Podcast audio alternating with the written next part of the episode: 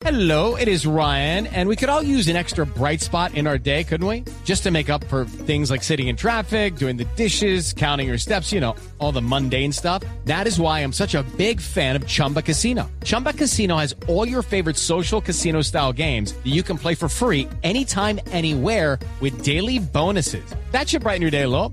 Actually, a lot. So sign up now at chumbacasino.com. That's chumbacasino.com. No purchase necessary. BGW. Void were prohibited by law. See terms and conditions. 18 plus. 8 de la mañana, 51 minutos. Me están entregando datos, detalles de lo que está pasando en las últimas horas en México.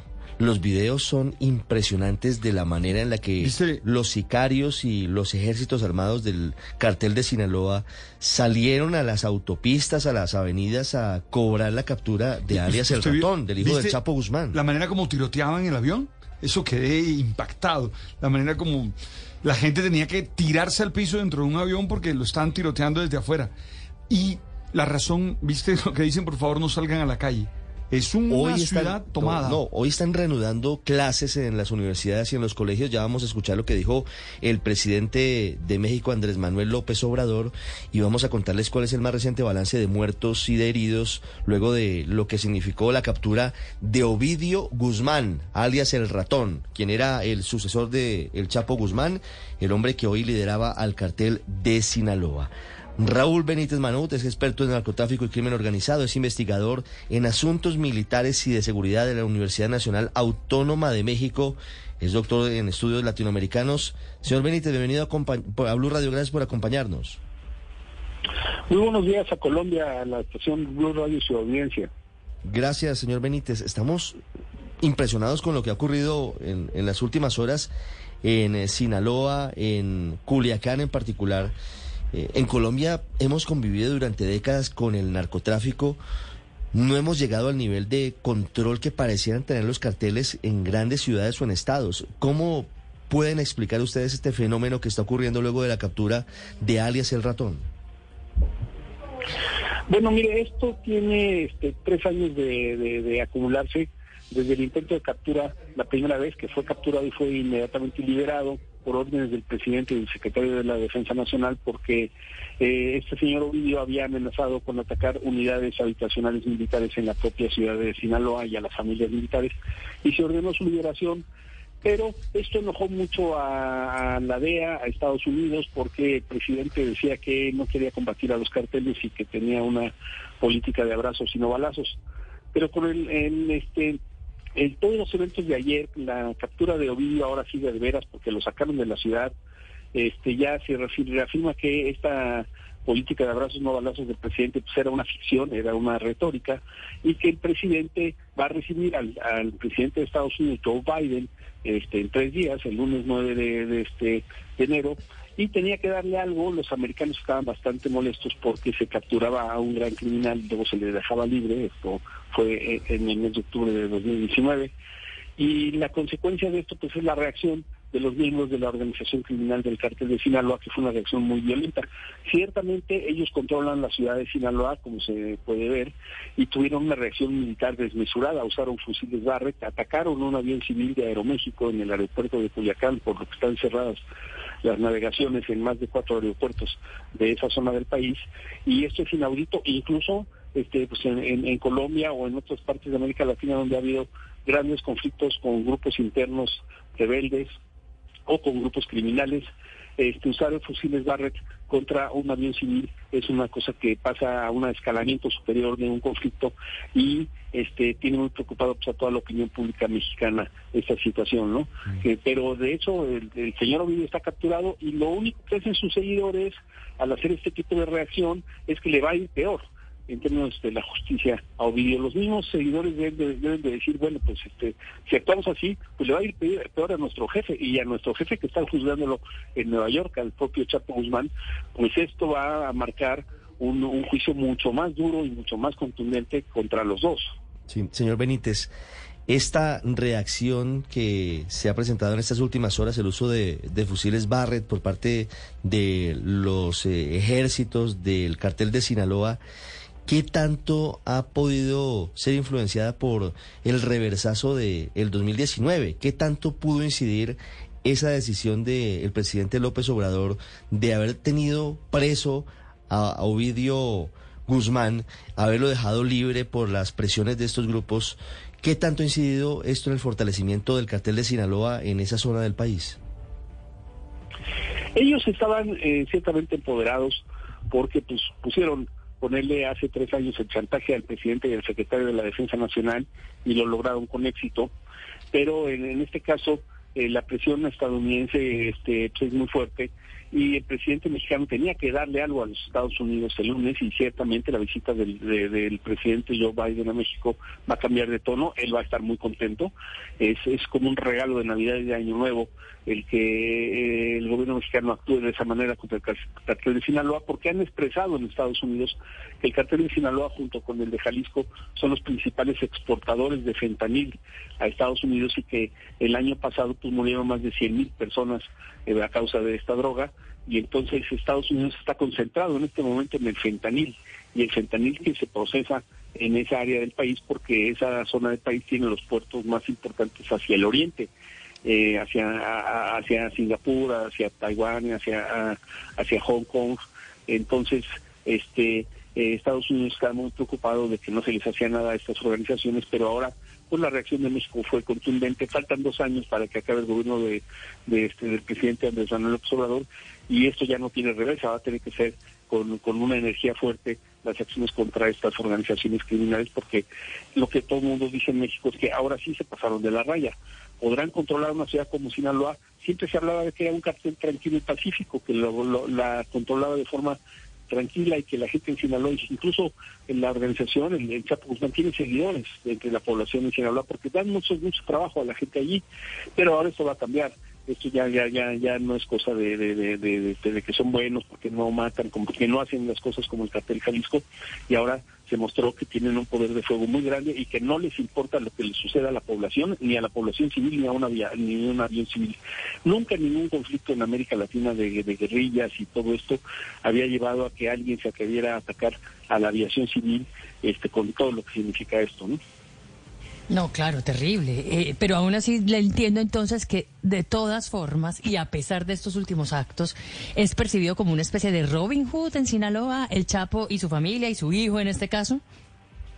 Porque genera trabajo, según dice usted, y también porque regala plata, regala dinero, no sé, cuéntenos un poco. With lucky landslots, you can get lucky just about anywhere. Dearly beloved, we are gathered here today to. Has anyone seen the bride and groom? Sorry, sorry, we're here. We were getting lucky in the limo and we lost track of time. No, Lucky Land Casino, with cash prizes that add up quicker than a guest registry. In that case, I pronounce you lucky. Play for free at LuckyLandSlots.com. Daily bonuses are waiting. No purchase necessary. Void where prohibited by law. 18 plus. Terms and conditions apply. See website for details. Sí, bueno, por ejemplo, cuando empezó la pandemia COVID, ellos anduvieron regalando cajas con comida en, barrios pobres de, la ciudad de Culiacán. Este, la ciudad de Culiacán está muy cerca del pueblo donde nació Chapo Guzmán, que se llama Baridaguato, que es la entrada de la sierra, y ellos tienen un control muy fuerte de, la población ahí, controlan a los alcaldes municipales, este, mucha gente trabaja para ellos, y en la ciudad de Culiacán se dice que muchos negocios que en apariencia son legales, centros comerciales, por ejemplo, este, tiendas de belleza para mujeres, este, de comercios, pues son en realidad negocios del cartel de Sinaloa. Y cuando han ha, habido acontecimientos donde han capturado algunos de sus integrantes, ha habido manifestaciones incluso de gente común y corriente, de, gente pues que no tiene nada que ver con los conflictos, pero que trabaja para ellos, pidiendo su liberación, diciendo que son buenos, que no matan, e incluso el presidente, eh, el observador, en una visita política a, esta zona, hasta saludó a la mamá del Chapo Guzmán, la señora lo interceptó y le dio una carta y les, la saludó y le dijo, la señora le pedía al presidente mexicano que le pidiera a Donald Trump en aquel momento, pues que le diera una visa humanitaria a ella para ir a visitar a su hijo a la cárcel de, de Nueva York y entonces el presidente le dijo que con mucho gusto iba a atender su petición, que era una petición humanitaria, que todo el mundo tenía derecho de ver a sus hijos en la cárcel. Este tipo de cuestiones se acabaron. Esto yo creo que ya no tiene reversa y bueno, pues la gente en Culiacán sí verdaderamente, está preocupada porque ahora se pasa a una etapa diferente del conflicto con esa organización eh, y el gobierno, que el gobierno ya no tiene marcha atrás, tiene que golpear con mucho más energía el cartel porque no puede reaccionar así eh, ligeramente. El ejército está muy golpeado, murió uno, un oficial de, de, de, alta denominación el día de ayer y, ya tenía el otro cartel, el cartel de Jalisco, tiene secuestrado a un coronel este, desde hace más de 15 días, lo que tiene muy, muy, muy encrispadas a las fuerzas militares de que no recibían órdenes de, actuar fuerte. Pues ahora eh, les dijeron, tienes que capturarlo porque viene el presidente de Estados Unidos y si no se captura, ellos según lo que dijo el secretario de la Defensa hace un momento en la conferencia matinal que da el presidente, es que tuvieron seis meses de trabajo de inteligencia para localizar su ubicación en unos ranchos a 40 kilómetros de Culiacán.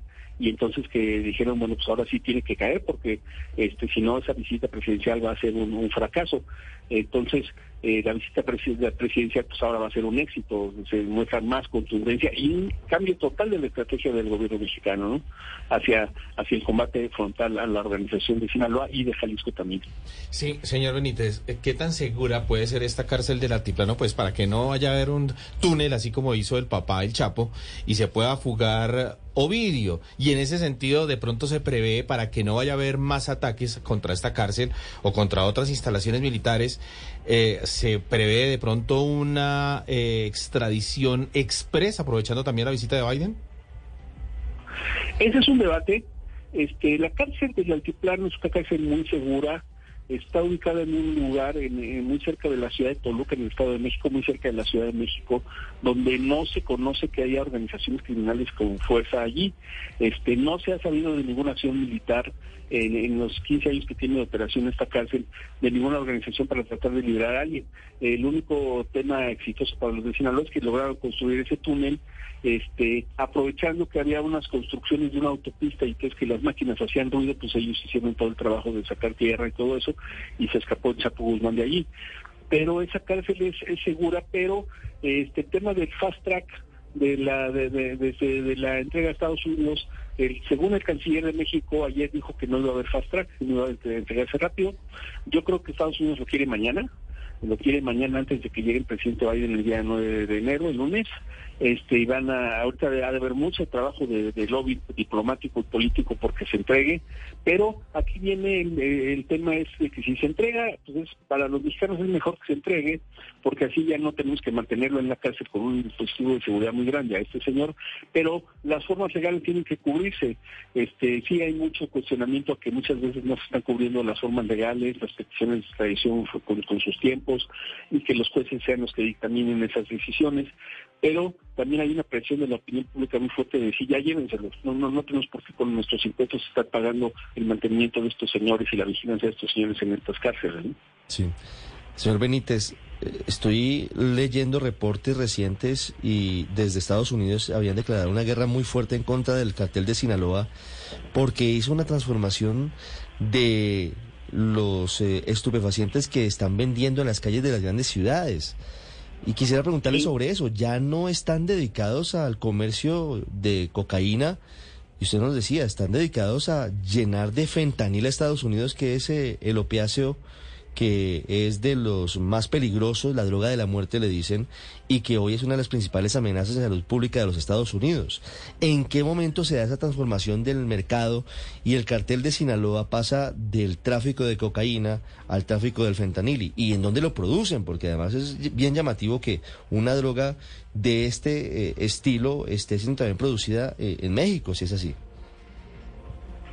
Sí, este, no es que hayan abandonado el, tráfico de cocaína que proviene de Colombia.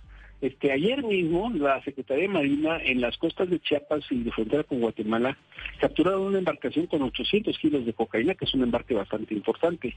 Entonces, no es que lo hayan abandonado, sino que diversifican sus, sus operaciones con distintos tipos de droga. Hay tres drogas ahorita que están circulando hacia Estados Unidos, que es la heroína, a veces en forma de morfina, a veces en forma de polvo, a veces en forma líquida, que esa se produce en México, en el estado de Guerrero, se produce en el Triángulo Dorado de, que existe entre Durango, Sinaloa y el estado de Chihuahua.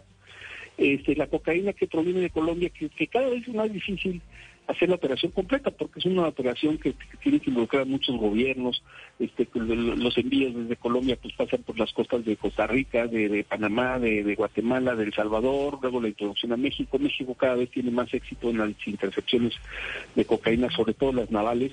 La Secretaría de Marina tiene un sistema operativo de inteligencia muy, muy consolidado este, para esto, pero obviamente se les cuelan, este, porque para poder cubrir el mar Pacífico, que es un mar muy amplio, pues México no tiene todas las embarcaciones necesarias. Hay gente que está hablando del reforzamiento aeronaval y con radares de toda esta región, pero ciertamente el fentanilo en este momento es la droga que más causa muertes en Estados Unidos de jóvenes. Este, el fentanilo empezó a, a ser eh, una amenaza según los informes anuales de la DEA que publican en enero. Ahora todo el mundo está esperando el informe anual de, enero de la DEA, que todavía no sale publicado, saldrá entre el día 20 y el día 30 y seguramente tendrán que incluir este acontecimiento. Este, desde los años 2015, 2016 es cuando aparece como amenaza y, y esto tiene que ver con que los precursores químicos vienen básicamente de la China y aterrizan, eh, se desembarcan en, los puertos de Manzanillo y Lázaro Cárdenas, que son los grandes puertos hacia el Pacífico, este, donde eh, todos los días pues, vienen grandes embarcaciones con contenedores gigantescos. Entonces, este, son fáciles de introducir y, y en México ya se procesan en laboratorios en las sierras de, de Jalisco, donde lo produce el cártel Jalisco Nueva Generación, y un poco más al norte ya las de Sinaloa. Entonces, el tema es cómo se exporta a Estados Unidos el fentanil. Eh, muchos jóvenes, por ejemplo, eh, participan en el comercio de fentanil, mucha juventud que tiene de clase media, porque tienen visa para Estados Unidos. Le voy a poner un ejemplo, yo, conozco esta, esta región, porque doy clases a, a veces en esta universidad, en la Universidad Autónoma de Ciudad Juárez. En Ciudad Juárez hay muchos estudiantes que estudian en Estados Unidos, pero que viven en México. Es gente de clase media este, que porque la Universidad del Paso, Texas, está caminando del, puerto fronterizo, está a 100 metros de la frontera, y las dos universidades tienen convenios de paso de estudiantes. Por ejemplo, un estudiante mexicano puede ir a la biblioteca de, las- de la Universidad del Paso, Texas, leer ahí, sacar libros, llevárselos a México, regresar. Y estos estudiantes tienen visa y caminan diario, y entonces es común para los agentes aduanales de Estados Unidos pues, registrar que un, que un muchacho está entrando y saliendo diario porque pues, son estudiantes. Entonces, si tú metes una en, la bolsa de tu pantalón una, un, paquetito de, fentanilo, lo puedes, este, le, estás ayudando al, al, al- cartel de Sinaloa, en este caso a los mechicles, al cartel de, que es su sucursal allí, este, pues con el paso de una cosa que se puede vender en 5 mil, 10 mil dólares, y a los muchachos les dan 100 o 200 dólares, pues para, y esto lo usa pues, para comer, para comer su hamburguesa, para ir a la universidad y todo esto, es un tráfico hormiga muy difícil de detectar. Los perros no están detectando el fentanilo en la frontera, los perros huele drogas están acostumbrados a la cocaína principalmente y a la y a la heroína, pero el fentanilo no no lo detectan y se, y se pasa caminando en- eh, con, con muchas personas y ya la entregan a sus distribuidores en el otro lado de la frontera y esto es una cosa incesante que se da también en la ciudad de Tijuana.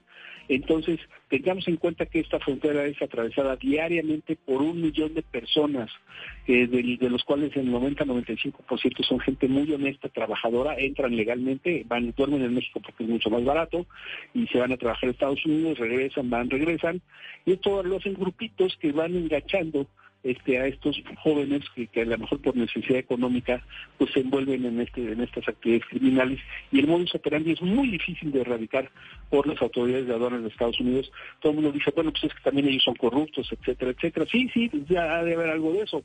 Pero es, es un, cuando está entrando un millón de personas a Estados Unidos, de las cuales este, más o menos la mitad entra caminando y la mitad en automóvil, es muy difícil poder controlar eso este Claro. y, y la eficiencia de, de- de las autoridades. ¿no? Y muy difícil porque, a diferencia de la cocaína, que es toda ilegal, el fentanilo, hay un fentanilo legal que produce la industria farmacéutica, ¿no? De hecho, hay muertes famosas, como la del cantante Pris, que muere por una sobredosis de fentanilo a raíz de una droga farmacéutica de fentanilo que se está tomando para, para el dolor de la rodilla, para un dolor crónico que tenía por muchos años. Y pues eso fue lo que le mató en ese caso a este, a este cantante. Entonces me imagino que eso también vuelve mucho más difícil la incautación de, de este tipo de drogas, porque no se sabe si finalmente pueden ser legales o ilegales. No, aquí hay un detalle. Mire, en México hay muchísimas industrias farmacéuticas empacadoras de medicinas. Entonces, venden las máquinas para empacar medicinas por todo México.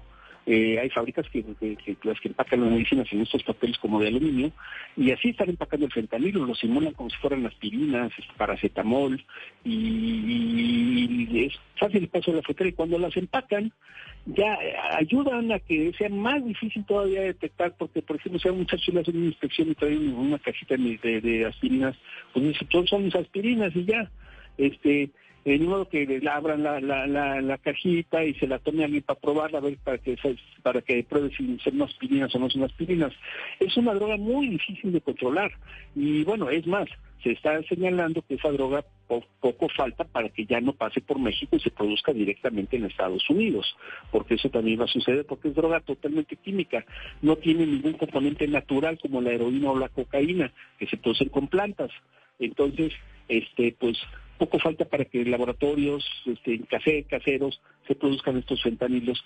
Eh, este, el gran puerto de Estados Unidos que da al oriente de Los Ángeles, pues también ahí está entrando este, precursores químicos de fentanil. Lo que pasa es que es mucho más difícil este, que estos narcotraficantes pues lo puedan, puedan introducir a, a la venta en las calles y lo de México pues, es más es más común por, por el tráfico que hay de personas. Sí, señor Benítez, y por supuesto que esta captura de Ovidio Guzmán fue un golpe contundente para el, narcotráfico en México. Quisiera hablarle un poco también sobre los tres hijos del Chapo que continúan prófugos. ¿Hay información sobre ellos?